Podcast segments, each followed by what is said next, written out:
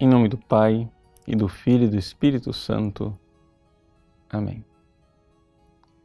Meus queridos irmãos e irmãs, nós estamos na Sexta-feira Santa, dia em que nós celebramos o amor extraordinário com o qual Cristo nos amou e se entregou por cada um de nós.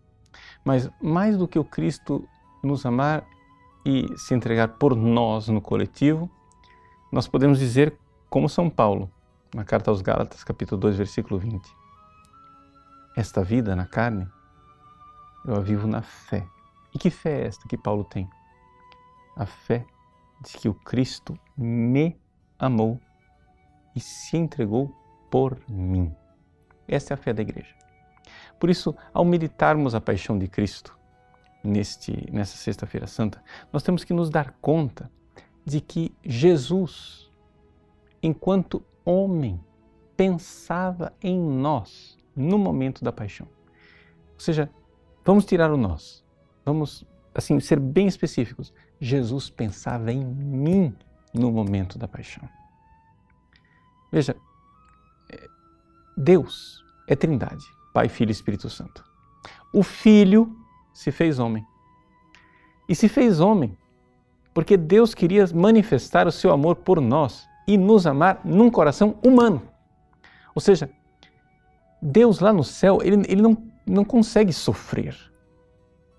Deus no céu é impassível. Então, para que Deus fizesse a gente compreender a enormidade, a, a estupidez, a desgraça que é o nosso pecado, ele se fez homem para receber na sua humanidade todas as consequências do nosso pecado, para que nós víssemos encarnada a consequência da nossa miséria. Agora, para cumprir esta missão de amar todos os seres humanos, ou seja, bilhões e bilhões de pessoas que existiram antes de Jesus, existiam na época dele e viriam a existir até o fim dos tempos, Jesus precisou receber de Deus poderes sobre-humanos. Eu quero que você entenda. Jesus é Deus. Ele é o Filho de Deus que se fez homem. Mas o homem Jesus, ele tinha uma alma. E essa alma ela era limitada. Então, essa alma limitada não podia, não tinha condições de amar a todos os bilhões e bilhões de pessoas individualmente, cada um. Então, para fazer isso, ele precisou receber de Deus uma graça, uma graça superabundante que ultrapassa as graças concedidas a todos os santos de todos os tempos. Veja, e que graça é esta? Bom, Jesus, desde o ventre da mãe, ele tinha a visão beatífica. Para você entender do que se trata. Como é que eu, hoje, século XXI, posso rezar para Santa Teresinha, que está no céu, enquanto milhares de pessoas rezam para ela ao mesmo tempo e ela pode amar cada uma dessas pessoas individualmente. A explicação é simples. Ela tem a visão beatífica. E tendo a visão beatífica, ela pode fazer isso. Ora, Jesus, para poder cumprir a sua missão de amar a cada um de nós individualmente, e não somente lá na cruz, desde a concepção, desde o útero, o ventre da Mãe Santíssima, Jesus precisava, desde aquele momento, ter a visão beatífica e, portanto, Jesus pensava em mim o tempo todo. Essa é a fé da igreja. Esta é a fé dos místicos. E esta é a fé eh, que nos ensina o magistério da igreja. O Papa Pio XII escreveu uma encíclica chamada Mystici Corporis, no número 75. Ele nos explica essa doutrina que é tradicionalíssima na igreja e, infelizmente, eh, na teologia moderna é, saiu de moda. Mas ao sair, né, ao rejeitarmos esse ensinamento tradicional da igreja, fica a lacuna. Como é que Cristo pessoalmente me amou, se eu não acredito na visão beatífica? O Papa então diz o seguinte, número 75 da Missis Corporis. Esse amorosíssimo conhecimento que o Divino Redentor de nós teve, desde o primeiro instante de sua encarnação, excede tudo quanto a razão humana pode alcançar. Ou seja, Jesus me conheceu desde o primeiro momento da sua encarnação. É isso que o Papa está dizendo. E ele esclarece. Pois que ele, pela visão beatífica de que gozou apenas concebido no seio da Mãe Santíssima, tem continuamente presente todos os membros do seu corpo místico e a todos abraça com amor salvífico.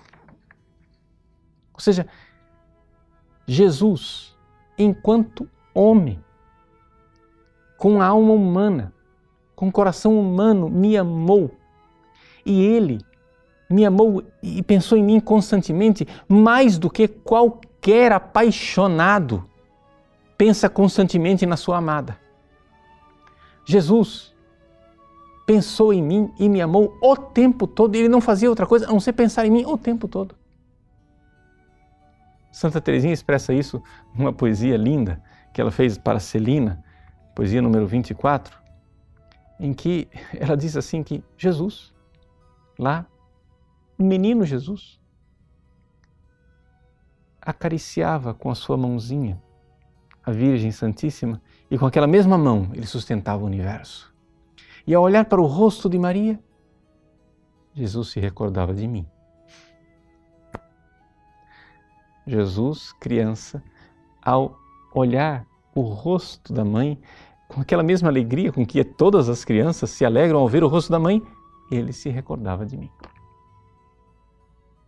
Por isso, ao celebrarmos a Sexta-feira Santa, nós precisamos tomar verdadeiramente ao pé da letra o ensinamento que está na carta de São Paulo aos Gálatas. O Cristo me amou e se entregou por mim, pensando em mim. Estes sofrimentos, essas agruras, essas dores, os seus suores de sangue, as suas angústias, a sua crucifixão, aquelas tremendas é, é, é, perseguições que ele sofreu, tudo isso ele fez por mim.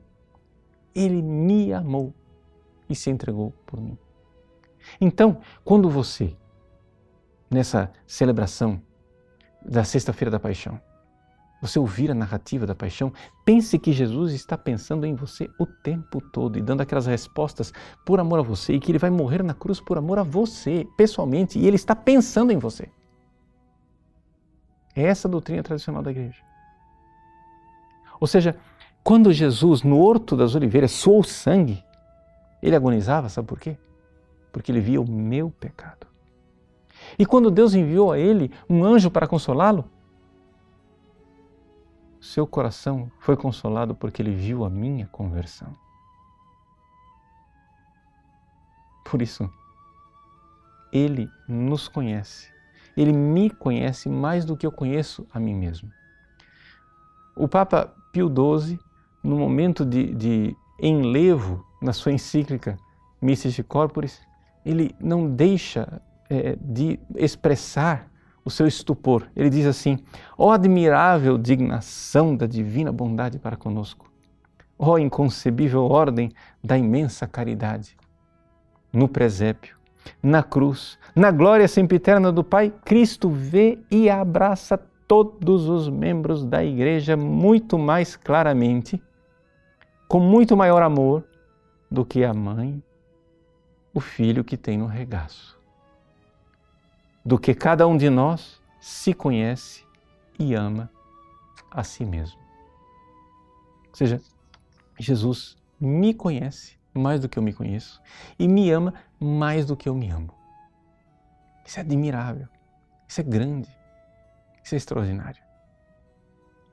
Por isso, nessa Sexta-feira Santa, quando nós, com nossa penitência, nosso jejum, ouvirmos a narrativa da paixão, e chorarmos os nossos pecados que causaram toda esta miséria, quando nós arrependidos de nossa ingratidão, do esquecimento de Deus, quando nós arrependidos de nossa miséria, estivermos lá diante de Deus, sofrendo e sinceramente vivendo vendo a agonia do Cristo por mim, por amor a mim, ali, no meio desse sofrimento e dessa dor, no coração de Cristo, haverá uma consolação.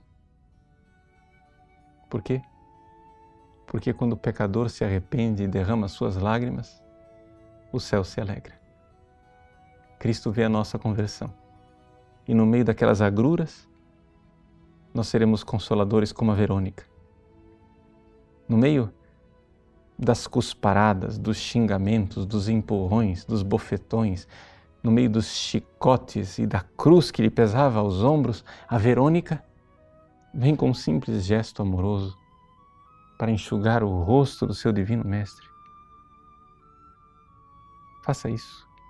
Console o Cristo no meio da paixão, com uma lágrima de arrependimento pelos seus pecados.